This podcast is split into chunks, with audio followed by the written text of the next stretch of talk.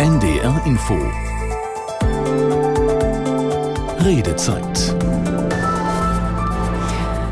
Herzlich willkommen zur Redezeit am Dienstagabend und Sie ahnen es schon, wenn wir um diese Zeit reden möchten, dann gibt es zu späterer Zeit auf NDR Info Fußball. Richtig, so ist es auch heute wegen der Champions League Achtelfinal Hinspiel RB Leipzig Real Madrid ab 21 Uhr hier live zum Mitverfolgen. Fangen wir eben mit der Redezeit schon ein bisschen früher an. Schön, dass Sie dabei sind. Unser Thema heute Auto, Fahrrad, Fußgänger. Wem gehört die Stadt?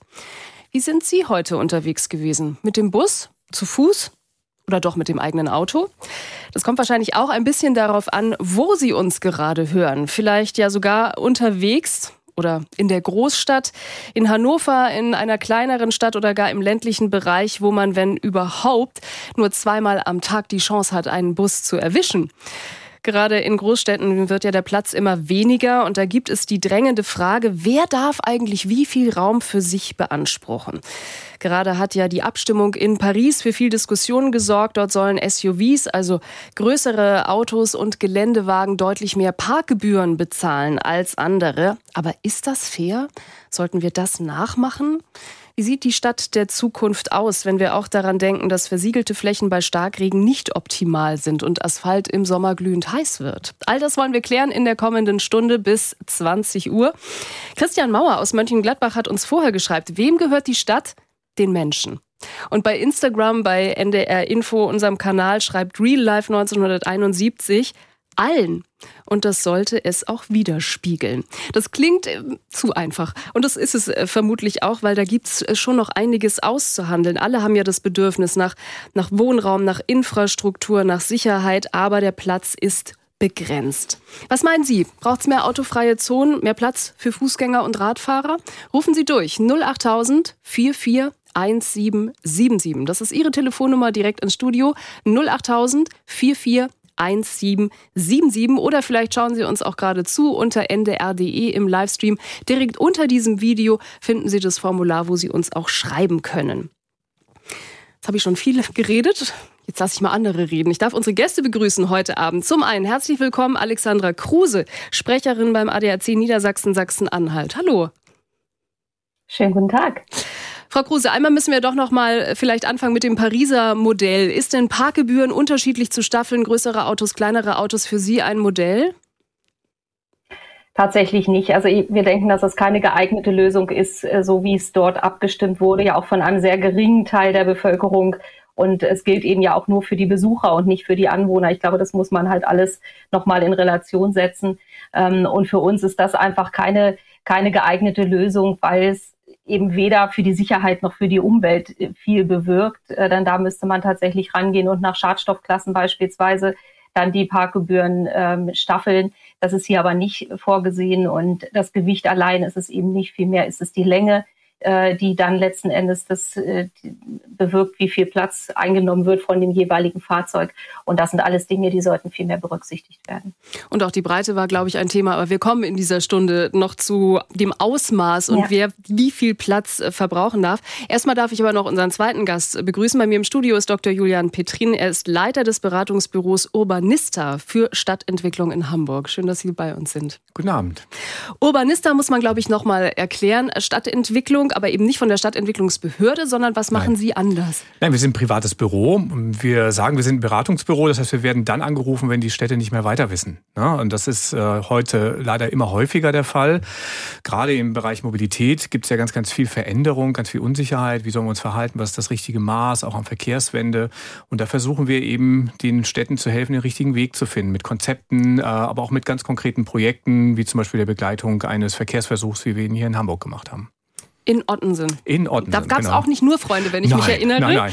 Äh, das greifen wir auch nochmal auf. Ja, manche Menschen haben sogar selbst ein Auto und finden trotzdem in die Stadt, gehören sie nicht. Das alte Thema, die Kinder in der Schule bringen und alles ist verstopft und, und, und, und. Also ich finde, diese riesigen Autos müssen nicht sein. Und wenn Parkplätze wegkommen, umso besser. Wir haben beide leider große Autos und sind beide eigentlich auch pro autofreie Städte, weil es schon Platz wegnimmt irgendwie. Ne? Und wir sind beide der Meinung, dass man in die Stadt auch per öffentlichen Verkehrsmittel fahren kann irgendwie und dass eigentlich Autos in der Stadt nicht zu suchen haben. Die Stadt gehört den Fußgängern, ganz klar. Wenn man schon so ein großes Auto hat, ja, dann hat man gefälligst seine eigene Garage, dann hat man sein eigenes Haus, dann hat man seinen eigenen Stellplatz und man übernimmt tatsächlich auch die vollen Kosten für so eine Riesenschisse selber. Wenn die Allgemeinheit für den Größenwahn anderer büßen muss, dann ist es nicht mehr in Ordnung. Aber das rein nach Klassifizierung zu machen, das hat sowas von Futterneid irgendwie an sich. Auch bei uns in der Straße sind mindestens 20 Parkplätze vernichtet worden und umsonst. Es ist einfach kleine Zäune gebildet worden und Rasen, der nicht gepflegt wird. Also es ist eine Sauerei im Moment mit diesen Parkgebühren und Parkplätze vernichten. Wozu? Autos fahren nun mal. Solange jeder sich ein Auto oder auch ein zweites Auto kaufen darf und das sogar noch staatlich gefördert wird, dann muss man auch Raum schaffen für diese Autos. Thomas Sambol hat sich für uns in Hannover umgehört. Ja, soweit schon Meinungen. Und da hören wir, es geht wirklich sehr weit auseinander. Was meinen also Sie? Rufen Sie durch. 08000 441777. Nochmal die kostenfreie Telefonnummer direkt ins Redezeitstudio zu uns. 08000 441777. Ja, und vielleicht fangen wir nochmal bei Ihnen an, Herr Petrin. Sie haben gerade schon äh, gesagt, es gab ja ein größeres Projekt in Hamburg-Ottensen. Da sollte, vielleicht erklären Sie es selber. Sie können es wahrscheinlich schneller als ich. Genau, die Idee war, dass wir ein halbes Jahr werden Straßen gesperrt in Ottensen, zwei zentrale äh, Geschäftsstraßen mit viel Fußgängerverkehr, mit engen Bürgersteigen, wo sich die Leute auch ständig irgendwie über den Fuß äh, laufen. Und da wird mal äh, richtig evaluiert während dieses halben Jahres. Was passiert dann eigentlich, wenn man diese Straßen für den Durchgangsverkehr sperrt, sozusagen als Flanierquartier, wie es hieß, auch freigibt für den Fußgängerverkehr? Und ähm, man würde ja denken, dass in einem Stadtteil wie Ottensen so etwas auf ungeteilte Zustimmung stößt. Aber es war wirklich auch erstaunlich, teilweise auch für manche überraschend, wie stark auch der Widerstand dort vor Ort war. Man muss sagen, von einer relativ kleinen Gruppe, es wurde ja auch hinterher ausgewertet, wie viele Menschen waren tatsächlich, haben sich durch dieses Projekt gestört gefühlt, wie viele waren am Ende dafür. Und es ist wie in vielen sogenannter Verkehrsversuche dann gewesen, dass auch der weitaus größere Teil, in dem Fall waren es sogar 80 Prozent der Menschen gesagt haben, fanden wir grundsätzlich gut, hätte man teilweise anders machen können oder fanden wir auch super, wie es gelaufen ist und wirklich 20 Prozent grundsätzlich nur gesagt haben, fanden wir komplett bescheuert. Aber ja. man muss sagen, ähm, diese 20 Prozent haben teilweise auch wirklich sehr, sehr laut protestiert. Sie haben auch letztlich dazu geführt, dass das Projekt vier Wochen vor dem eigentlich geplanten Ende abgebrochen werden musste. Und da kommen wir vielleicht ja auch schon äh, zu, zu, einer ersten Frage. Ähm, vielleicht wollen Sie, Frau Kruse, da auch noch kurz äh, ergänzen. Man muss eben doch alle mitnehmen oder wird es bis zu einem gewissen Punkt eben auch nicht möglich sein, alle mitzunehmen? Hm. Das ist sicherlich schwierig. Ich fand das vorhin sehr charmant ähm, in, den, in den Interviews. Wir sind alle Menschen und das trifft es ja genau. Und als Menschen sind wir eben alle vielfältig mobil. Wir sind eben in der Regel nicht nur Autofahrer, wir sind auch Fahrradfahrer, wir sind Fußgänger. Und äh, das muss man natürlich alles berücksichtigen, dass wir Rücksicht aufeinander nehmen müssen und einfach auch mal den Perspektivwechsel walten lassen müssen. Also nicht immer nur schimpfen auf die anderen, sondern daran denken, man ist selbst eben genauso unterwegs. Und ähm, insofern sind diese ganzheitlichen Konzepte natürlich eine gute Sache, wenn sie evaluiert werden ähm, und wenn sie entsprechend damit begleitet werden, dass man die Bürgerinnen und Bürger auch mitnimmt und ähm, eben das nicht an ihnen vorbei macht. Ich glaube, das ist ein ganz, ganz wichtiger Punkt dabei. Wir sprechen heute über die Stadt und fragen, wem gehört sie? Autos, Fahrrädern oder Fußgängern? Und haben den ersten Anrufer in der Leitung. Gar nicht mal aus dem Sendegebiet. Andreas Schwiede aus Berlin. Schönen guten Abend. Ja, schönen guten Abend. Äh, ich bin auch mehr oder weniger indirekt in Hannover aktiv, also wo ich mich auch um die Falschparker indirekt kümmere, als Poly-Orwei, so heiße ich auf Twitter oder X. Äh, ich kümmere mich nämlich um Falschparker-Problematik. Aber ich möchte zu, zuallererst mal der Dame vom ADAC widersprechen, wenn sie sagt, dass das Gewicht des Autos ja nichts mit dem Ausmaß der Umweltverschmutzung zu tun hat. Doch hat es, weil immer größere Autos haben immer größere Reifen und für immer größere Reifen muss immer mehr Regenwald abgeholzt werden, um den Kautschuk herzustellen und größere Reifen haben mehr Reifenabrieb und mehr Feinstaub in den Städten, aber ist nicht das Hauptthema. Mhm. Also mein Hauptthema ist, wie rücksichtslos einfach Autofahrer den Platz von anderen Menschen wegnehmen. Also wenn ich erlebe, wie Autofahrer rücksichtslos Radwege zuparken und jeder Radfahrer entlastet die Straßen, weil dann weniger Platz weg als ein Autofahrer. Und äh, wenn ich rücksichtslos den Gehweg zuparke, da habe ich mit dem Auto nichts zu suchen. Ich darf auch nicht irgendwie einfach, ich als Person, mal einfach fünf Stühle auf die Straße stellen und sagen, das sind jetzt meine fünf Stühle. Aber ich darf ein Auto, wo fünf Sitzplätze drin sind, auf die Straße stellen, auch wenn ich diese fünf Sitzplätze niemals brauche. Ja. Und die Autofahrer tun ihr Problem einfach anderen Leuten lösen lassen, nämlich die Autos werden, werden nun mal immer größer, unsinnigerweise was glaube ich auch damit zu tun hat, dass wir auf den Straßen sowas wie den Krieg des Stärkeren haben. Also der Stärkere setzt sich durch und selbst unter Autofahrern fühlt man sich in einem kleinen Wagen nicht mehr sicher. Da muss man jetzt auch mit dem Panzer durch die Gegend fahren, äh, weil man Angst vor anderen Autofahrern hat. Mhm. Herr Schwiede, Sie haben schon gesagt, Sie sind in Hannover aktiv. Vielleicht einmal noch mal rückgekoppelt äh, zu Frau Kruse, habe ich auch auf meinem Zettel, warum werden Autos eigentlich immer größer? Das klingt erstmal nach einer sehr trivialen Frage, aber vielleicht ist sie das ja gar nicht. Also warum ist ein SUV-Markt weiterhin ein steigender oder ein größer werdender, obwohl wir alle wissen, dass da besonders viel Energie, selbst auch beim Elektro-SUV, notwendig wird? Einfach nur der Sicherheitsaspekt, weil man größer ist oder wie Herr Schwiede sagt, weil man sich im Panzer dann sicherer fühlt? Ja, es ist ja tatsächlich äh, ein subjektives Gefühl, weil man natürlich auch mit kleineren Fahrzeugen sicher unterwegs sein kann. Das ist ja nun mal eindeutig bewiesen. Aber ja, äh, wenn man halt die Realitäten anschaut, dann haben wir Zula äh, steigende Zulassungszahlen ganz deutlich und äh, unter den Neuzulassungen tatsächlich mittlerweile einen rund 30 Prozent großen Anteil an SUVs und das ist natürlich enorm. Ähm, offensichtlich wird da dieser Komfort geschätzt, äh, bequemeres Einsteigen, man sitzt höher. Gleichzeitig nimmt man natürlich anderen äh, Verkehrsteilnehmenden damit auch ein bisschen die Sicht. Das ist dann die andere Seite der Medaille.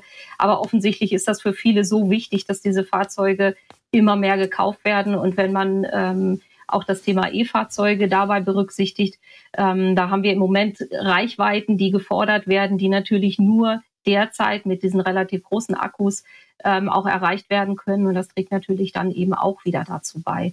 Aber wenn ich noch mal kurz auf ähm, die Argumente eben eingehen kann, ähm, wir hören hier, die, die Autofahrer nehmen den Radfahrern den Platz weg, äh, fragen wir mal andersrum, dann äh, gibt es da sicherlich auch wieder Argumente dafür und dagegen. Wir haben gerade ähm, eine Umfrage gehabt, zum Beispiel in Hannover, Mobil in der Stadt hieß sie, wo wir die Verkehrsteilnehmenden über die verschiedenen Verkehrsmittel hinweg gefragt haben.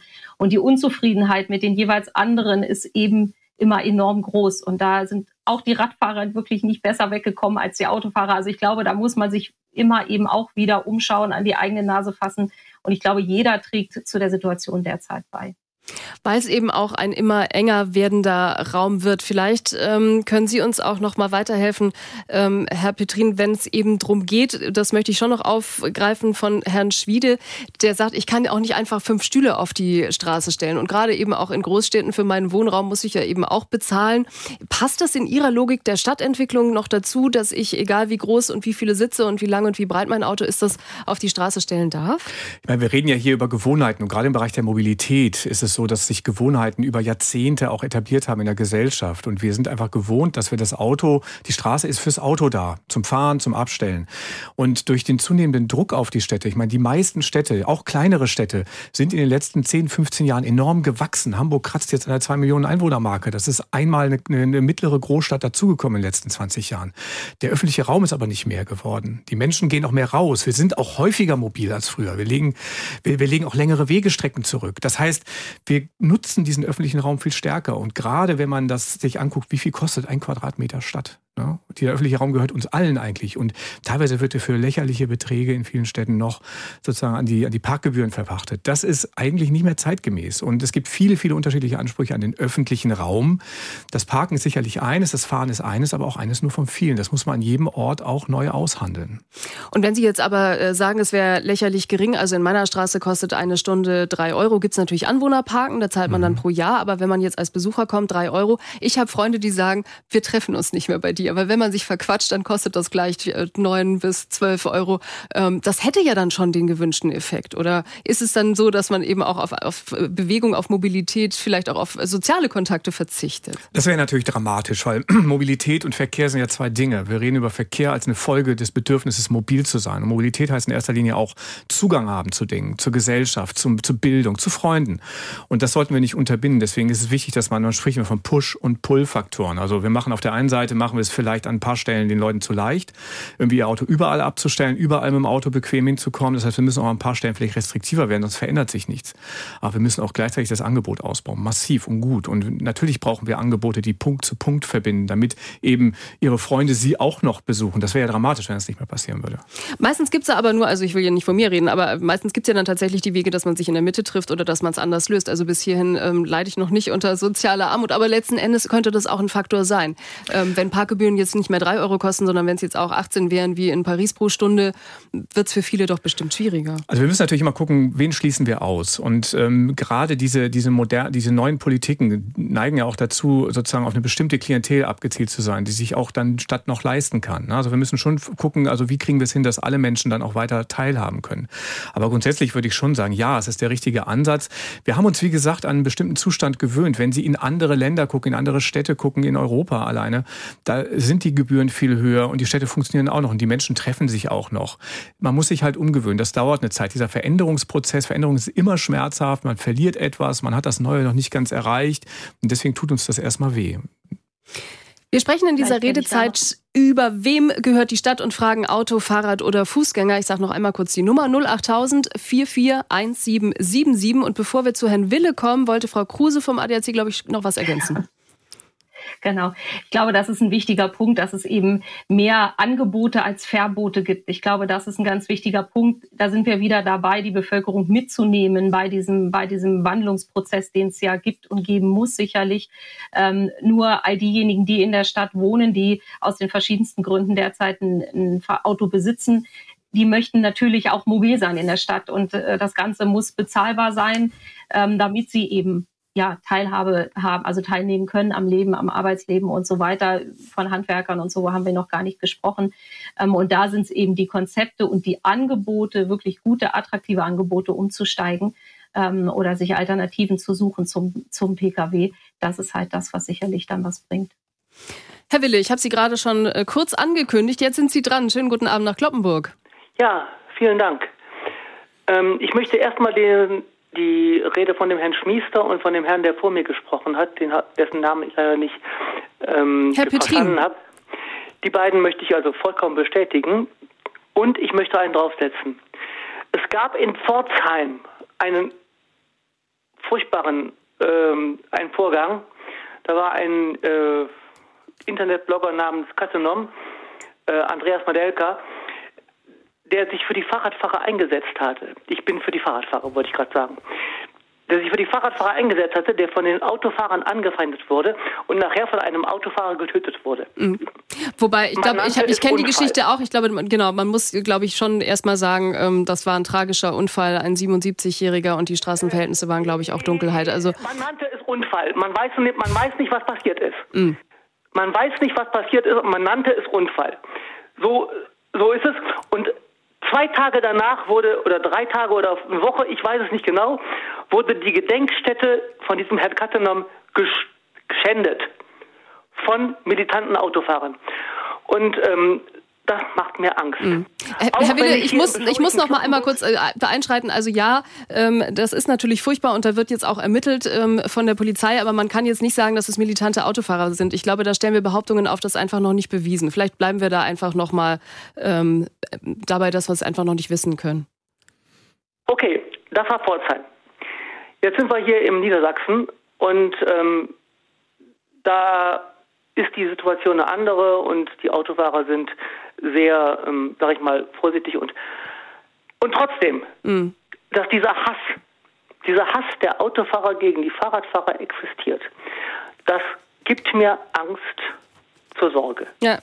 Mhm. Danke. Herr Wille, danke, dass Sie uns angerufen haben und ähm, gut auch, dass Sie die Geschichte nochmal erzählt haben, eben dieses Fahrradaktivisten, ähm, weil wenn ich da auch nochmal ergänzen darf, der fuhr wohl auch immer mit einer Poolnudel am Fahrrad. Also man kann sich das vorstellen, am Gepäckträger eingeklemmt, einfach als Abstandshalter, weil eben die Radwege dort auch so schlecht, ich war da noch nicht in der Gegend, aber die Radwege so schlecht äh, gewesen sein müssen, dass er auf der Straße fahren musste. Und das wiederum passt schon zu uns, weil uns haben ganz viele Mails erreicht, natürlich auch von Fahrradfahrern. Svenna Triebler aus Basinghausen schreibt, man könnte in meiner Stadt 30.000 1000 Einwohner theoretisch mit dem Rad einkaufen fahren. Von der Entfernung kein Problem. Allerdings fehlt auf den letzten Metern des Weges einer kurvenreichen Straße mitten im Gewerbegebiet voll mit Lkw und Einkaufsverkehr schlicht ein Radweg. Also da ist es zu gefährlich. Solche Mails äh, haben uns wirklich auch aus dem ländlichen Bereich erreicht. Michaela Meyer, die aus Horb schreibt, hallo zusammen. Ich wohne auf dem Land und benutze das Fahrrad als Verkehrsmittel. Seit es E-Bikes gibt, könnte es auch etwas längere Strecken und vor allem Steigungen bequem überwunden werden. Das Fahrradfahren trägt zur Fitness, Gesundheit uns Lebensfreude bei und wird in Zukunft gleichberechtigt neben dem Auto als individuelles Fortbewegungsmittel genutzt werden. Aber wie gesagt, äh, die Mehrheit spricht davon, dass Radwege schlecht ausgebaut sind und schlecht zu benutzen sind. Und so wie Herr Wille eben gerade auch diesen tödlichen Unfall anspricht, ähm, wo setzen wir da künftig an eine Gleichberechtigung oder eben auch nur den Ausbau von schon bestehenden Fahrradwegen wieder mehr in den Fokus zu rücken, Herr Petrin? Ja, da ist natürlich wahnsinnig viel Luft nach oben. Wir haben auch große Nachholbedarfe wie in allen infrastrukturellen Bereichen. Man muss ja nur mal nach Dänemark oder nach Holland fahren oder inzwischen eben nach London oder nach Paris, sage ich auch immer, in diese Städte, wo man immer sagt, wie bitte Fahrradfahren in London, Fahrradfahren in Paris? Nein, die bauen ihre Radinfrastruktur richtig aus, aber eben auch gerade in Dänemark, Holland kann man sehen, was es im ländlichen Raum auch noch für Potenziale gibt.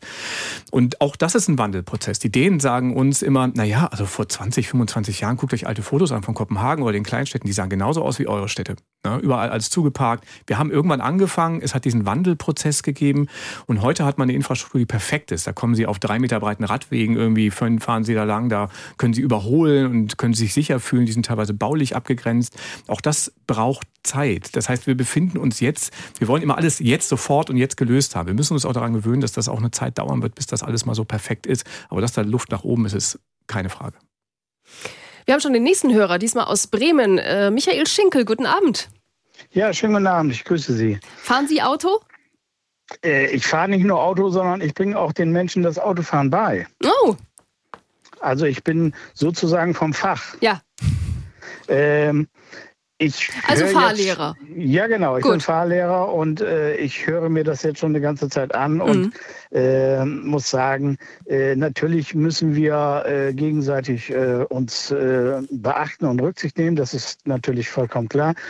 Aber gerade in Bremen sieht man, wie es eben nicht so gut läuft, denn hier wird also eigentlich alles nur für die Fahrradfahrer gemacht und nicht für die Autofahrer. Man möchte eigentlich die Autofahrer komplett raushaben aus der gesamten Stadt in Bremen.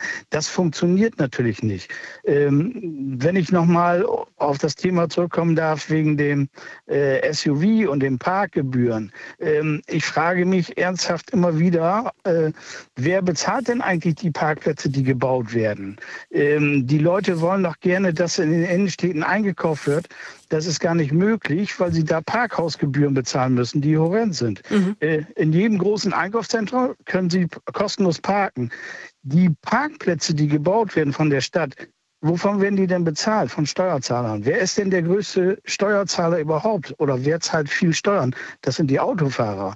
Und äh, da verstehe ich gar nicht, dass man überhaupt Parkplatzgebühren verlangt für Parkplätze, die man sowieso schon finanziert hat. Mhm. Also das ist so hier die Politik in dem Land. Äh, ich glaube, das gibt es auch nur in Deutschland, dass man da irgendwie als Autofahrer letztendlich immer bestraft wird. Nicht? Fahrradfahrer dürfen machen, was sie wollen. Gut, für die Umwelt ist es natürlich deutlich besser, mit dem Fahrrad zu fahren.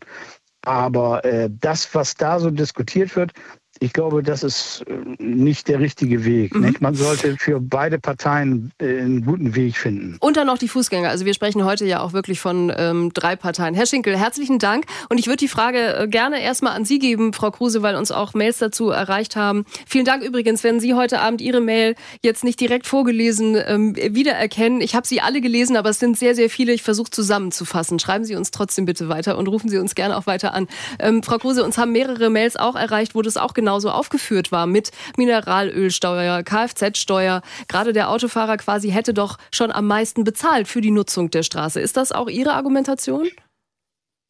Naja, das ist, muss man natürlich schon ein bisschen differenzieren, weil wir einfach diesen knappen Raum in der Stadt haben. Und ich glaube, da können wir nicht allein über diese Argumente ähm, dann Lösungen finden. Und es funktioniert eben andererseits aber auch nicht. Ich glaube, das ist auch was, ähm, was der Herr aus Bremen eben auch ansprach. Also es reicht nicht einfach Straßen zu sperren und die Autos verschwinden, denn die sind ja nun mal da. Es werden sogar immer noch mehr, weil die Zulassungszahlen steigen. Und da sind wir wieder bei dem Punkt, ähm, dass sich natürlich ein, ein Wandel vollziehen muss, dass, dass Menschen ja auch auf Komfort verzichten müssen, wahrscheinlich ein Stück weit, wenn wir wirklich ähm, hin zu diesem Verkehrswandel wollen in den Innenstädten. Und da äh, muss man tatsächlich gute Angebote haben und ähm, Man kann dann natürlich über eine Parkraumbewirtschaftung kann man ja so ein bisschen die Plätze steuern in der Stadt. Wie viele sind es letzten Endes? Wie hoch sind die Preise? Das muss gut gekoppelt sein mit Parkhäusern. Aber es muss eben auch viel besser werden, was zum Beispiel Park-and-Ride-Plätze angeht. Also, dass man da ein, ein viel besseres Angebot schafft als jetzt noch und eben wirklich die Leute dazu bewegt, dann auszusteigen aus dem Auto, indem man gute Angebote hat, wie zum Beispiel vergünstigte ÖPNV-Preise, wenn man eben auf, den, auf dem Park-and-Ride-Platz steht und dann die letzte Meile in die Stadt halt gut zurücklegen kann. Also das sind alles so Punkte, wo man ansetzen kann. Ähm, und das funktioniert dann eben auch miteinander, verkehrsmittelübergreifend und immer ja mit einem Stück weit wahrscheinlich, äh, dass man am, am Komfort, den man gerade noch genießt, ein bisschen arbeiten muss und eben ganz viel arbeiten muss an der gegenseitigen Rücksicht. Das war vorhin auch wieder so ein Punkt, die äh, Autofahrer gegen Radfahrer und Radfahrer gegen Autofahrer. Also es sollte doch eigentlich eher der Punkt sein, dass wir schauen, wie bekommen wir das miteinander hin. Selbst wenn der Platz eng ist. Jetzt habe ich schon den nächsten äh, Hörer in der Leitung, Herr Binke aus Hannover. Wir müssen jetzt auch kurz verhandeln, Herr Binke. Entweder Sie sind jetzt ganz kurz dran oder wir machen erst unseren Nachrichtenüberblick um halb acht und danach haben Sie ein, ein bisschen ausführlicher Zeit. Was ist Ihnen lieber? Aber von mir aus gerne die Nachrichten. NDR-Nachrichten sind doch immer super. Gut, dann bleiben Sie bitte in der Leitung. Sie zu Hause bleiben dran und wir machen jetzt den Nachrichtenüberblick und machen gleich weiter mit der Frage, wem gehört die Stadt in der Redezeit? NDR Info. Die Nachrichten. Um 19.29 Uhr mit Klaas Christoffersen. In Dresden wird heute mit mehreren Aktionen an die Zerstörung der Stadt im Zweiten Weltkrieg vor 79 Jahren erinnert. Am Abend reihten sich wieder Tausende in die traditionelle Menschenkette ein. Aus Dresden Beate Dietze. Unter dem Motto Gemeinsam wachsam reichen sich die Menschen die Hände und bildeten damit einen symbolischen Schutzwall um die Altstadt, um an die Opfer zu erinnern, aber auch um für Miteinander und Toleranz einzutreten. Viele Teilnehmer brachten ihre Sorge angesichts des Rechtsrucks in der Gesellschaft und wachsender Demokratiefeindlichkeit zum Ausdruck. Die Luftangriffe am 13. Februar 1945 werden regelmäßig von Rechtsextremen instrumentalisiert, um die Kriegsschuld Deutschlands zu relativieren. Der Druck auf Rechtsextremisten in Deutschland soll steigen, so plant es Bundesinnenministerin Faeser. Sie hat dafür ein Maßnahmenpaket vorgestellt. Ziel sei es, Netzwerke zu zerschlagen, Finanzströme und Auslandsreisen zu verhindern und Waffen einzuziehen. Faeser sagte, Rechtsextremismus sei weiter die größte Bedrohung für unsere demokratische Grundordnung. Nach Angaben des Verfassungsschutzes gab es im Jahr 2022 knapp 39.000 erfasste Rechtsextreme in Deutschland. Etwa 14.000 von ihnen waren demnach gewaltbereit, Tendenz steigend. Wegen des Gaza-Kriegs hat Südafrika erneut den Internationalen Gerichtshof in Den Haag eingeschaltet. In dem Eilantrag geht es um die von Israel angekündigte Militäroperation in Rafah, die als letzter Zufluchtsort für die Zivilbevölkerung gilt. Aus Johannesburg Stefan Überbach. Schon jetzt hätten die Angriffe zu weiteren massiven Tötungen, Schäden und Zerstörungen geführt, sagte ein Sprecher von Staatspräsident Ramaphosa. Sollte die Offensive fortgesetzt werden, wäre das ein schwerwiegender und nicht wieder gutzumachender Bruch der Völkermordkonvention und ein Verstoß gegen den Beschluss der Richter in Den Haag vom 24. Januar, in dem Israel aufgefordert wurde, alles zum Schutz unbeteiligter Menschen im Gazastreifen zu tun. Die estnische Regierungschefin Kallas hat gelassen darauf reagiert, dass die russischen Behörden sie zur Fahndung ausgeschrieben haben. Sie bezeichnete das Vorgehen als übliche Einschüchterungstaktik der Russen und als Versuch, Estland zum Schweigen zu bringen. Kallas kündigte an, die Ukraine weiter zu unterstützen und für eine Stärkung der europäischen Verteidigung einzutreten. Das russische Innenministerium hatte eine Fahndungsliste veröffentlicht, auf der unter anderem Kallas Name steht. Das Wetter in Norddeutschland. Heute Abend meist trocken, zeitweise Regen, 4 bis 7 Grad. In der Nacht fast überall trocken, zum Teil etwas Regen, Tiefstwerte 5 bis 2 Grad. Morgen dichte Wolken und Regen bei 6 bis 12 Grad. Die weiteren Aussichten. Am Donnerstag stark bewölkt mit Regen, auch länger trocken, 7 bis 14 Grad. Und am Freitag regnerisch, ein paar Auflockerungen, ebenfalls 7 bis 14 Grad. Das waren die Nachrichten. NDR Info. Redezeit Willkommen zurück oder wenn Sie neu eingeschaltet haben, hier kurz unser Thema. Wir fragen heute, wem gehört die Stadt? Autos, Fahrrädern oder Fußgängern? Und wenn Sie sich wundern, die Redezeit um 19.30 Uhr, ja, weil wir heute ab 21 Uhr nämlich live dabei sind beim Champions League Achtelfinal Hinspiel RB Leipzig Real Madrid. Und jetzt habe ich den Eindruck, lässt es sich auch sehr engagiert äh, diskutieren. Philipp Binke ist hoffentlich noch in der Leitung. Ja, können Sie mich verstehen? Ja, sehr gut. Wir haben auf Sie gewartet. Sie haben auch gleich das Wort. Vielen Dank. Ähm, ja, also so wie ich die Debatte bisher wahrnehme, ähm, fokussiert sich das ja tatsächlich eben hier auch ganz schön auf die Thematik äh, Kraftfahrzeugverkehr in der Stadt gegen Radverkehr in der Stadt. Also das finde ich erstmal auch interessant, dass sich das immer so polarisiert. Ich finde, da hat auch die Anruferin vorhin, die auf ähm, den Tod von ähm, dem Blogger Natinom verwiesen hat, eben auch ein, ein Ding erfasst, was was mir auch in der sonstigen Debatte außerhalb dieser Sendung aufgefallen ist. Also auch mir ist aufgefallen, dass es da leider tatsächlich eine, eine gewisse Polarisierung gibt. Und ich würde halt eigentlich an alle Beteiligten auch mal wieder appellieren wollen, dass man eben auch den Beitrag der, ähm, der Radfahrenden eben auch einmal würdigt und vor allem auch die Radfahrenden mal wieder als, mehr als Mitmenschen betrachtet, die eben eine der harmlosesten Fortbewegungsmethoden gewählt haben, die der Mensch jemals erfunden hat und ähm, die auch eben insbesondere eben zu einer sehr große Entlastung der Stadt beitragen und auch ähm, Verantwortung für den Planeten übernommen haben, indem sie eben dafür sorgen, dass eben äh, viele, viele Folgeschäden durch den Kraftfahrzeugverkehr eben vermieden werden. Mhm. Und ähm, weil das Thema dieser Sendung auch ähm, oder weil es eben auch um wirtschaftliche Fragen oder gehen soll, ähm, muss man auch einfach darauf verweisen, es gibt Studien, die ganz klar sagen, dass ähm, Fahrradfahrende oder auch Fuß, zu Fuß gehende eigentlich für jeden Kilometer bezahlt werden müssten, wenn man so die Gesamtkosten von den verschiedenen Verkehrsarten betrachtet. Das schließt dann zum Beispiel so etwas wie ähm, Kosten durch Unfälle oder durch Gesundheitsschäden oder eben auch einfach nur durch den Erhalt der Infrastruktur eben ein. Ja.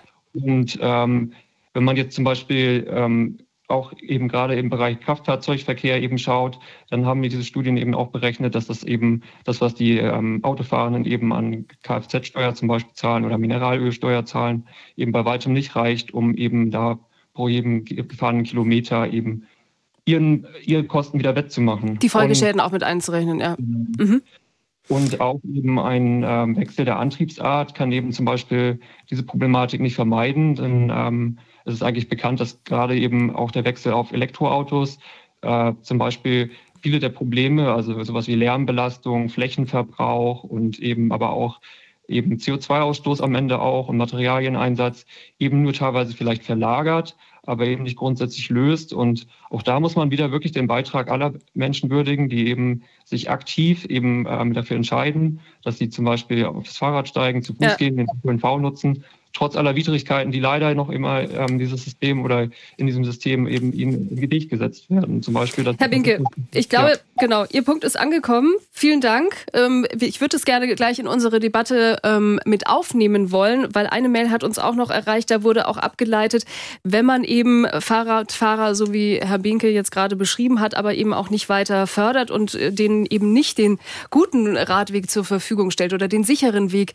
zur Arbeit möglich macht, dann wären das auch alles wieder potenzielle neue Autofahrer. Herr Petrin, ist das auch eine Rechnung, ähm, die aufgeht?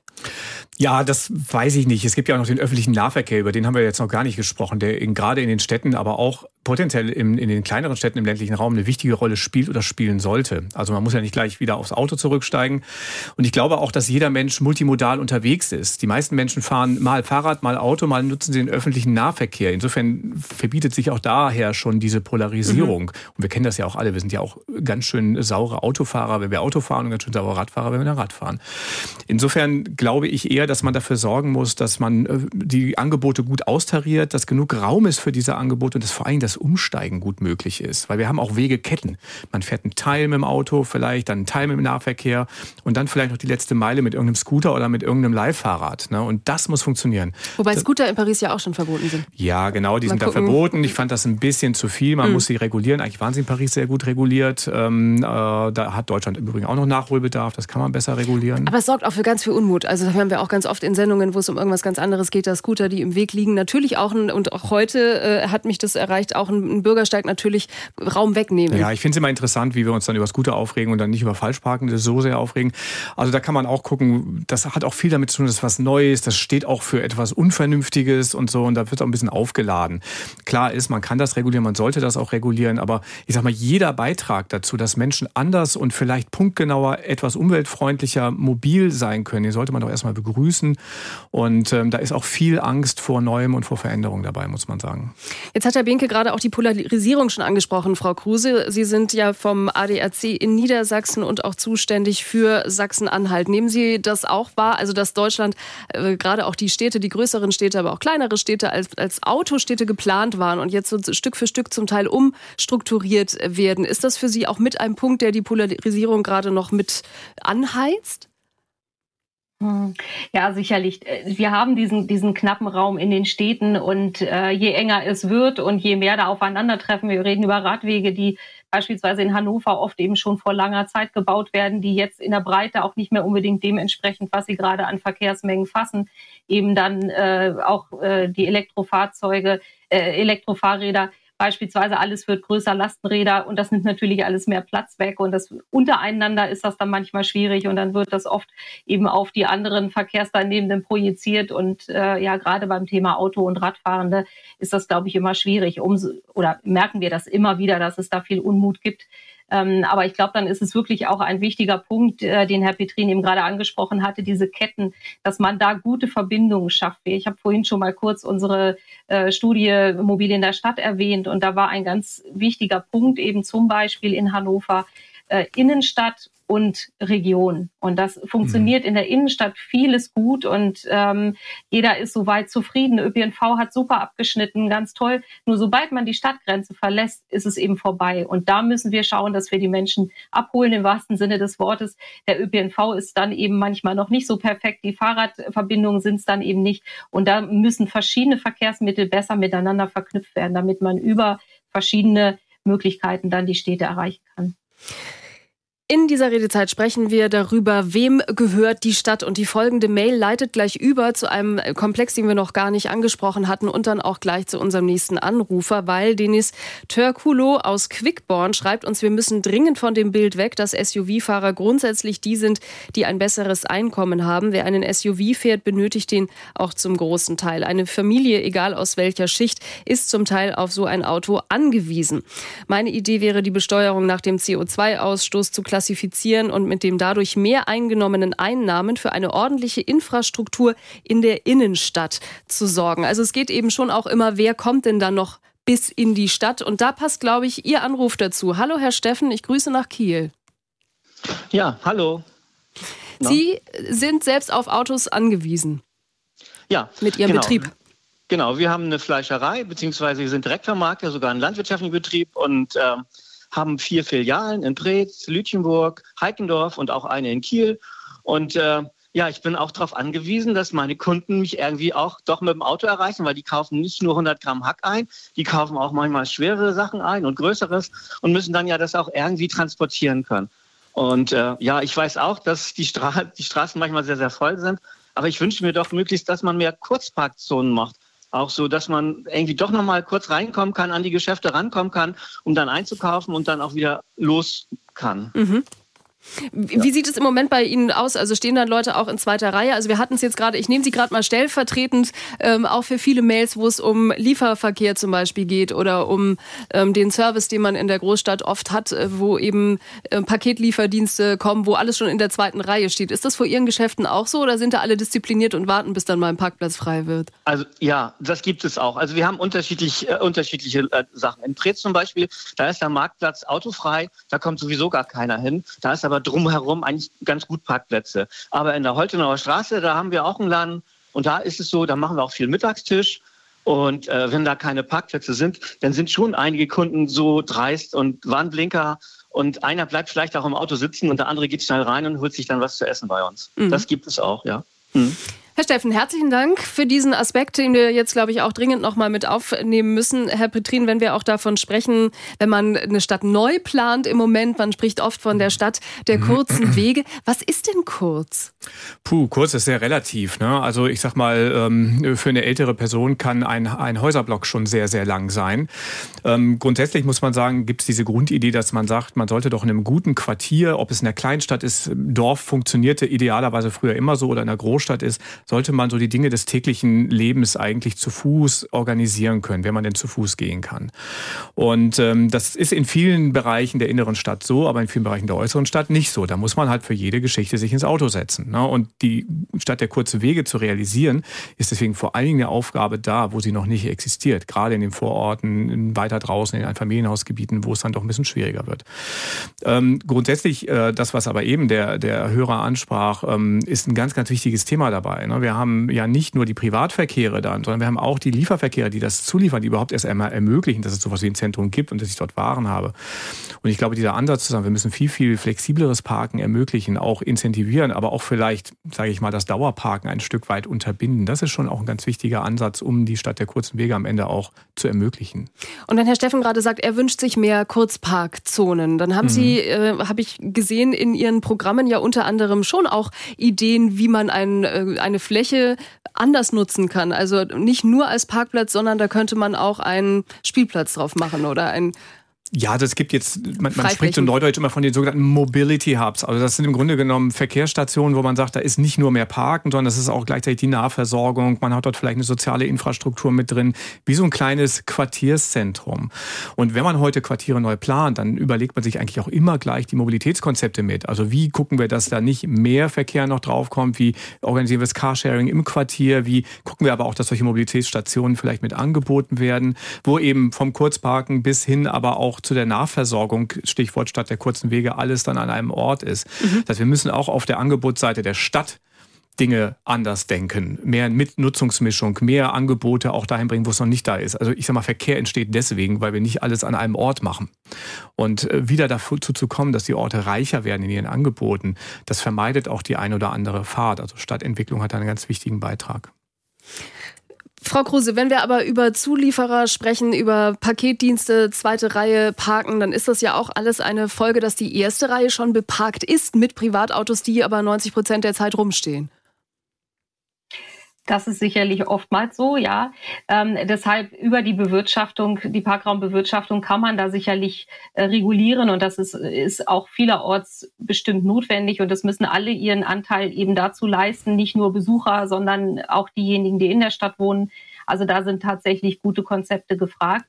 Ähm, ich würde aber auch noch mal auf das eingehen wollen, was die Dame vorhin sagte, dass wir eben ja nicht nur über SUVs reden, die, die ähm, jetzt der neue Bösewicht in der Stadt sind, sondern es sind eben ganz viele Fahrzeuge, die diese Größe, diese Länge eben auch erreichen und, und ebenso dazu beitragen. Äh, wir haben immer mehr äh, Busse, kleine Busse eben beispielsweise in den Städten, die genauso dazu beitragen. Und wenn die Familie unterwegs ist, ja, wenn man dann ein Auto braucht, dann hat das oftmals eine gewisse Größe. Mhm. Und das spielt eben hier alles auch eine Rolle. Stimmt, so Campervans und VW-Busse haben ja auch gerade auch über die Pandemiezeit äh, unglaubliche ja. Absatzzahlen erreicht. Die sind natürlich auch in der Stadt unterwegs. Beispielsweise ja. auch. Ja. Mhm. Und trotzdem, wenn wir nochmal auf die Autogröße zurückkommen, da ist ja oft auch die Frage, warum sind die eigentlich so riesig geworden insgesamt in den letzten Jahren? Also, dass eben alles eine halbe Nummer größer ist, ein SUV in der Regel eine halbe Nummer größer als sein Pendant. Und ich habe auch Zahlen äh, gesucht, ein SUV gibt schon ab 25.000 Euro, aber meist geht's doch so bei 45.000 Euro aufwärts wohl los. Mm, aber auch die Kleinwagen oder Mittelklassewagen sind ja inzwischen sehr, sehr viel größer als ein, ich sag mal, Polo. Ähm, ähm, noch vor 20 Jahren war. Ist das was, wo auch die Autolobby wieder gestutzt werden kann? Puh, ja, das ist natürlich dann auch wieder immer ein Schritt zurück äh, beim Thema Komfort. Ne? Und ich glaube, äh, es ist immer schwierig, sich dann zu verändern, wieder zurückzugehen von diesen äh, großen, bequemen Autos, auf die viele wirklich Wert legen, die es ja auch in Massen gibt, das entsprechend große Angebot ja, schafft da natürlich auch Anreize, ganz klar. Und ich, also ein schönes Beispiel, ich, ich fahre ein ID3 zum Beispiel und ähm, ich bin da ganz klein unterwegs als E-Fahrzeug. Ich, wenn ich mich mal umschaue, die meisten E-Fahrzeuge sind deutlich größer, was sicherlich eben auch an den Akkus liegt. Ähm, also das, das kommt alles zusammen und da diesen Rückschritt zu machen, auf ein kleineres umzusteigen, das fällt offensichtlich vielen Leuten schwer. Mhm. Also bei Ihnen ist es ein, ein Volkswagen. Wir haben jetzt aber schon ganz viele Automodelle genannt. Also auch ähm, Tesla ja, ja. hat ja Autos, die alle äh, vergleichbar sind. Und es gab in dieser ganzen Debatte um Parkgebühren ja auch immer noch die Frage, ob man es nach Tonnen macht. Und auch da liegt Ihr ID3 zwischen 1,7 und 1,9 Tonnen. Also das ist kein SUV, mhm. aber trotzdem auch ein schweres Auto. Ja. Also kann man das, das jetzt gar nicht. So, weil wir durch die Genau, weil es durch die Akkus eben einfach äh, haben die auch ein Gewicht, äh, gewisses Gewicht dann eben erreicht.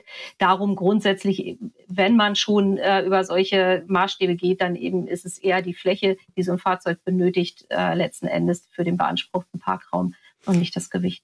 Bis 20 Uhr ist es auch noch Ihre Redezeit, wenn Sie mögen. 08000 441777 und wir sind mittendrin in der Debatte, wem gehört die Stadt? Jetzt habe ich aus Hannover Lennart Nickel in der Leitung. Guten Abend. Ja, hallo, schönen guten Abend. Und was meinen Sie, wem gehört die Stadt? Ähm, naja, die Stadt, äh, die Stadt, wie schon gesagt wurde, natürlich gehört die äh, allen Menschen. Äh, und momentan ist es aber so, dass äh, besonders wenn man sich den, die Platzverteilung anguckt, dass es dann vor allem den Autofahrenden gehört.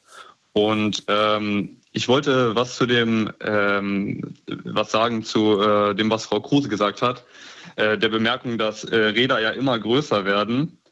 Ähm, wenn man wenn man mal guckt, wie viele Räder auf einen einzigen Autoparkplatz passen, zehn Räder oder 20 Räder, und man dann davon redet, dass die ja auch doll dazu beitragen, dass der Platz äh, oder das Radfahrende dazu beitragen, dass der, ähm, dass der Platz sich verringert so doll in der Stadt.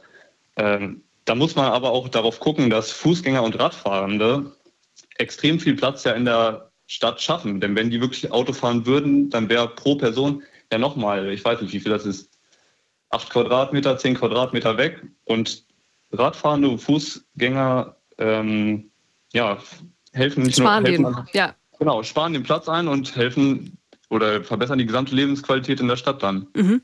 Wobei, wenn man sich, weiß ich nicht, Herr Petrin, aber wenn man sich äh, jetzt Lastenfahrräder anguckt, das ist ja durchaus, Sie haben vorher mal den Stadtteil Ottensen in Hamburg ähm, erwähnt, da sind einige davon unterwegs. Das ist teilweise, also sprechen wir es aus, schon auch unangenehm, wenn die alle auf dem Gehsteig parken. Ja, und die sind auch nicht ganz ungefährlich. Also von so einem Ding angefahren zu werden, ist auch kein Spaß.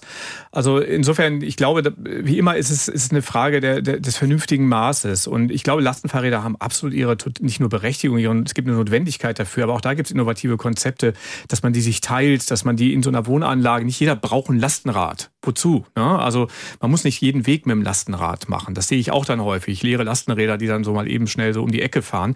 Sondern das ist ja generell diese, dieses Paradigma, dass man sagt, wir müssen mehr lernen, Dinge zu teilen. Und das gilt auch ganz besonders für die Mobilität. Das Thema Carsharing ist ein wichtiger Beitrag.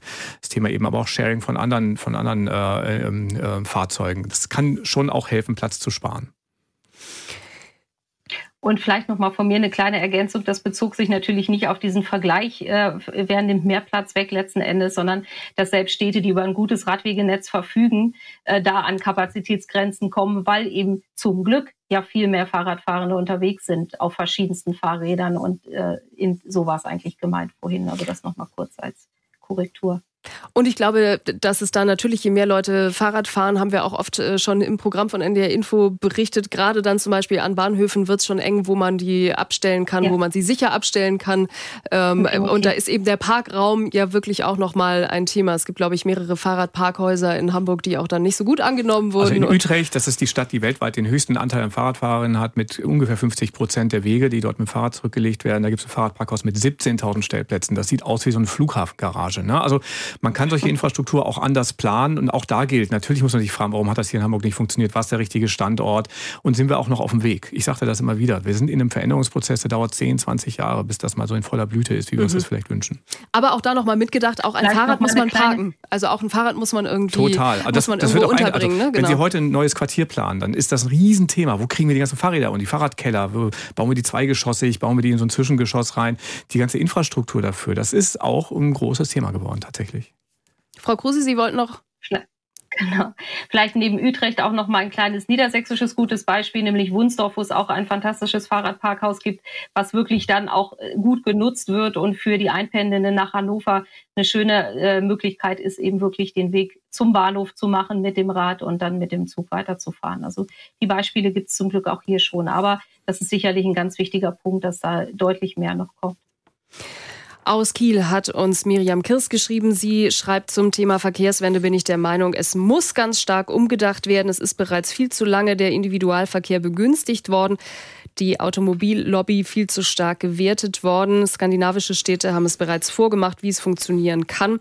Nahverkehrsnetze zuverlässig ausgebaut und äh, fahrradfreundliche Straßen, grüne Stadt, Begegnungsflächen. Kein Mensch braucht mehr mehrere eigene Pkw schon gar kein Riesentruck oder SUV. Doch die Regularien des Radverkehrs müssen auch klar sein. Radfahrer mhm. bzw. E-Bike-Fahrer auf Gehwegen ist halt auch ein No-Go. Also man sieht oder wenn Sie nach Kopenhagen kommen und dort ein Fahrrad leihen, das Erste, was Sie beim Fahrradverleih bekommen, ist so ein Regelheftchen. Was geht als Kopenhagener im Fahrradverkehr? Mhm. Und wenn Sie da einmal so deutsch quer über die Kreuzung fahren, dann haben Sie aber richtig viele böse Blicke. Sie müssen auch immer schön rechts am Radweg fahren, damit man Sie überholen kann. Das wird ernst genommen. Und ich glaube, darum geht es auch, dass man sagt, es ist ein ernsthafter Teil. Fahrradfahren war immer so ein bisschen so das, was man macht, wenn man mal Freizeit hat früher. Da kommt das her. Nein, es ist ein ernster Teil des Verkehrsgeschehens. So müssen sich natürlich auch die Radfahrenden verhalten. Das gehört natürlich auch dazu. In der Redezeit haben wir, biegen wir schon in die Zielgerade ein. Wir sind schon kurz vor der Tagesschau, aber wir haben noch Zeit, Herr Glüsing. Wir wollen Sie gerne noch hören. Guten Abend. Guten Abend, Frau Langhammer. Ja, also ein interessantes Thema, ganz, ganz vielfältig, finde ich. Und äh, ist, glaube ich, schon vieles gesagt worden, was mir auch am Herzen liegt. Äh, ich finde aber, dass äh, Autos viel zu viel Raum in den Städten einnehmen. Sie nehmen einen Raum ein für den Straßen, äh, für den Parkraum. Sie, ne, es wird Platz geschaffen oder es wird Platz gebraucht für die Straßen. Äh, Autos emittieren Lärm, Autos emittieren Abgase und Feinstaub. Äh, und das ändert auch nichts daran, dass man oder damit wird sich auch nichts ändern, wenn man ein E-Auto sich beschafft. Und äh, auch das würde äh, Lärm emittieren und Feinstaub emittieren äh, und äh, keine Abgase. Das ist äh, klar, die, äh, der, mhm. die Abgase werden woanders erzeugt. Ein Statement, also ich möchte jetzt nicht gegen das Auto prinzipiell reden. Ich möchte nur dafür mich aussprechen, dass vielleicht man sich überlegen könnte, Fahrten zusammenzulegen. Mhm. Wenn ich eine Erledigung habe, äh, muss ich die jetzt sofort erledigen? Kann ich vielleicht äh, die Erledigung auf morgen, wo noch ein anderes äh, zu tun ist, miterledigen oder drei oder vier Sachen vielleicht in einem Rutsch erledigen. Unser ja. Auto, wir haben ein Auto, steht manchmal eine Woche rum, ohne dass es überhaupt gefahren wird. Aber und auch an der Straße oder haben Sie einen eigenen Parkplatz? Sie müssen aber, ich will Sie nicht dissen, Sie müssen nicht antworten, aber. Ich, nein, ich habe einen Parkplatz. Ich okay. habe äh, mir mal ja. so einen Park, Park äh, äh, so, so, so ein Carport gebaut und da steht das drin. Und das finde ich auch richtig so. Das sagte auch ein, ein, ein Hörer vorher. Äh, wer ein Auto hat, der soll auch dafür sorgen, dass es äh, vernünftig geparkt wird mhm. und nicht, dem, den, der, äh, nicht die, die Öffentlichkeit belastet. Ja. Ein Hörer sagte noch, Parken sollte von Nothing sein. Das war der Fahrlehrer von vorhin. Dem solchen will ich nur mal sagen, versuchen Sie mal in Amsterdam zu parken. Da sind Sie aber 15 Euro die Stunde, ich glaube, mindestens mhm. los, mhm. Äh, wenn Sie dort in Amsterdam parken. Oder fahren Sie mal nach Oslo rein. Da müssen Sie Gebühren bezahlen, wenn Sie nach Oslo rein wollen. Soweit ich das weiß. Mhm. Äh, hat mir mein Kollege erzählt. Ja. und ich halte, ich halte, Paris gerade, was in Paris äh, passiert und auch, glaube ich, für Hannover angedacht ist, für nachahmenswert. In das Hannover, genau, wir, wir gehen gleich, wir nehmen Ihren Gedanken gleich noch mit. In Hannover, glaube ich, ähm, war es eine Idee, aber wird vermutlich ähm, nicht umsetzbar sein. Da müssen wir, glaube ich, noch dranbleiben. Dankeschön für Ihren Anruf. Ich habe äh, noch eine Nachricht bekommen, auch über unseren Instagram-Kanal bei NDR Info von Angelika Sonnemann. Es muss auch möglich sein, mit dem Auto in die Innenstadt zu fahren. Viele mhm. Menschen sind nicht mehr so gut zu Fuß und scheuen dann den Weg in die Innenstadt. Die verweisen und die Geschäfte gehen pleite. Es gibt nur noch ein Euro-Shops und Telefonläden. Höchst uninteressant für Besucher. Herr Petrin, also es geht auch um um die Mischung oder würden Sie sagen, bei der Innenstadt, ja, Also ich sag mal, dass es, dass es tatsächlich so viele Telefonläden und weiß nicht was gibt in der Innenstadt, hat nicht so sehr damit zu tun, dass es nicht, dass man nicht vor der Tür parken kann, muss man sagen. Und es gibt auch tonnenweise Studien, die zeigen, dass eigentlich Innenstädte, die den ruhenden Verkehr anders organisieren, sage ich mal. Das heißt nicht, dass man nirgendwo mehr Parkplätze hat, aber dass man vielleicht wirklich die teilweise schlecht ausgelasteten Parkhäuser wieder besser auslastet, dass das eher dazu führt, dass die Umsätze steigen, dass die Innenstädte wieder aufblühen. Äh, insofern der Zusammenhang ist nicht da. Klar ist, wir müssen sehen, es gibt unterschiedliche Mobilitätsbedürfnisse, dem müssen wir Raum geben. Aber da gibt es ja auch technologisch noch einiges, was sich tut. Mhm. Stichwort selbstfahrendes oder assistiertes Fahren haben wir ja noch gar nicht besprochen. Also da ist auch noch einiges, was uns in den nächsten 10, 15 Jahren vielleicht helfen wird. Unsere Sendezeit ist zu kurz, ich sehe schon. Herr Kirschner, Sie sind ganz kurz noch dran mit Ihrem Beispiel aus Lüneburg, bitte.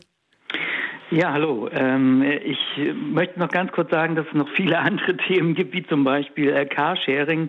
Wir haben als Familie seit über äh, drei Jahren kein Auto mehr, haben das damals abgeschafft. Unsere Kinder sind jetzt 15 und 18, aber damals waren sie noch ein bisschen kleiner und es war irgendwie kein Problem und das ist in unserer ähm, Bubble, in der wir uns bewegen, äh, auch äh, für viele Familien das Mittel der Wahl. Carsharing mhm. reduziert den Parkplatzbedarf enorm, natürlich auch ähm, CO2-Ausstoß. So ein Auto wird von ganz vielen Leuten und dauerhaft genutzt. Das ist ein Punkt und dann kann ich bei der ganzen Diskussion das noch als letztes Argument überhaupt nicht verstehen, wie man angesichts der globalen Herausforderungen in, in der Welt äh, noch so Sachen diskutieren kann wie Parkgebühren. Also es ist für mich einfach unfassbar, das habe ich schon die ganze Sendung gedacht. Da wird über das Wohlbefinden von SUV-Fahrern äh, debattiert, wenn in Wirklichkeit fast die ganze Welt vor die Hunde geht. Ne? Das mhm. ist sowas, wo ich immer denke, meine Güte, was haben wir für Probleme? Ne? So. Herr Kirschner, herzlichen Dank und den letzten Punkt nehmen wir vielleicht noch auf. Also vielleicht auch erst noch den vorletzten. Ähm, Frau Kruse, wenn Sie mir auch zustimmen. Also ganz viel aus dieser Sendung nehme ich mit, findet eben auch im Kopf statt. Also die Grundidee, ein Auto vor der Tür ist, ähm, bedeutet Mobilität, aber auf der anderen Seite ja vielleicht ganz oft auch Ärger und Carsharing funktioniert vielerorts sehr gut. Also dann ist es vielleicht auch wirklich so, die eigene Bequemlichkeit haben Sie es genannt, wo man noch mal ran muss. Ja. Genau, so ein Komfort, äh, den man natürlich, auf den man vielleicht ein Stück weit mal verzichten muss oder mal der ein oder andere Weg zu Fuß mehr. Aber auch das Thema Carsharing, ein ganz wichtiges, finde ich, in diesem äh, Punkt. Und diese Studie, die ich vorhin schon zitiert habe, die hat eben unter anderem auch ergeben in Hannover, 66 Prozent der, der Befragten, für die spielt Carsharing keine Rolle. So, und das ist eben auch was, da, da muss man tatsächlich ran. Mhm. Und was vielleicht auch nochmal ab und zu das Mittel der Wahl sein kann, äh, sind die guten alten Fahrgemeinschaften. Also auch da, da gibt es mittlerweile moderne Apps, äh, über die man sich vernetzen kann. Also auch das könnte man vielleicht viel mehr berücksichtigen. Das Pooling, was Herr Glösing gerade auch noch, auch noch angesprochen hatte. Und dann vielleicht wirklich das mhm. Schlusswort. Mhm. Ähm, Herr Petrin, Sie sind ja Leiter des Beratungsbüros Urbanista und gucken natürlich auch mittelfristig. Und wenn wir jetzt, wir können jetzt keine umfassende Bestandsaufnahme mehr machen. Aber klar, wir stehen hier gerade auch vor einem Klimawandel. Wir wollen Schwammstädte, mhm. wir wollen Asphalt aufbrechen, damit Regenwasser versickern kann. Sind wir wirklich in der Debatte jetzt gerade auch mit der heutigen eigentlich noch zurück? Ich fand das sehr, sehr schön, was der eine Hörer eben noch zuletzt sagte, dass wir einfach auch den Rahmen noch mal ein bisschen richtig rücken müssen und sagen müssen, wir diskutieren hier teilweise Dinge, das sind auch besitzstandswahrende Diskussionen, die wir teilweise haben, ohne jetzt jemanden wirklich äh, äh, da in der Ecke zu stellen. Aber wir müssen tatsächlich sehen, wir haben ein paar richtig große Herausforderungen, die wir lösen müssen. Da müssen wir ran. Wir müssen trotzdem gucken, dass wir nicht heute sozusagen auch Menschen total ausschließen von der Möglichkeit, an Stadtteil zu haben. Das ist ein Spagat, den wir leisten müssen. Herzlichen Dank für diese Stunde Redezeit, für diese angeregte Diskussion an Dr. Julian Petrin und danke auch an Alexandra Kruse vom ADAC. Morgen Abend gibt es auf NDR Info erneut eine Redezeit und auch morgen wieder von 19 bis 20 Uhr. Susanne Stichler begrüßt Sie morgen und fragt Angst vor Altersarmut. Was läuft falsch bei der Rente? Hier geht es jetzt gleich weiter mit der Tagesschau. Ich bin Birgit Langhammer, wünsche Ihnen einen schönen Abend und wie gesagt ab 21 Uhr hier live Champions League Achtelfinale RB Leipzig Real Madrid. Dabei natürlich auch gute Unterhaltung. Bis bald.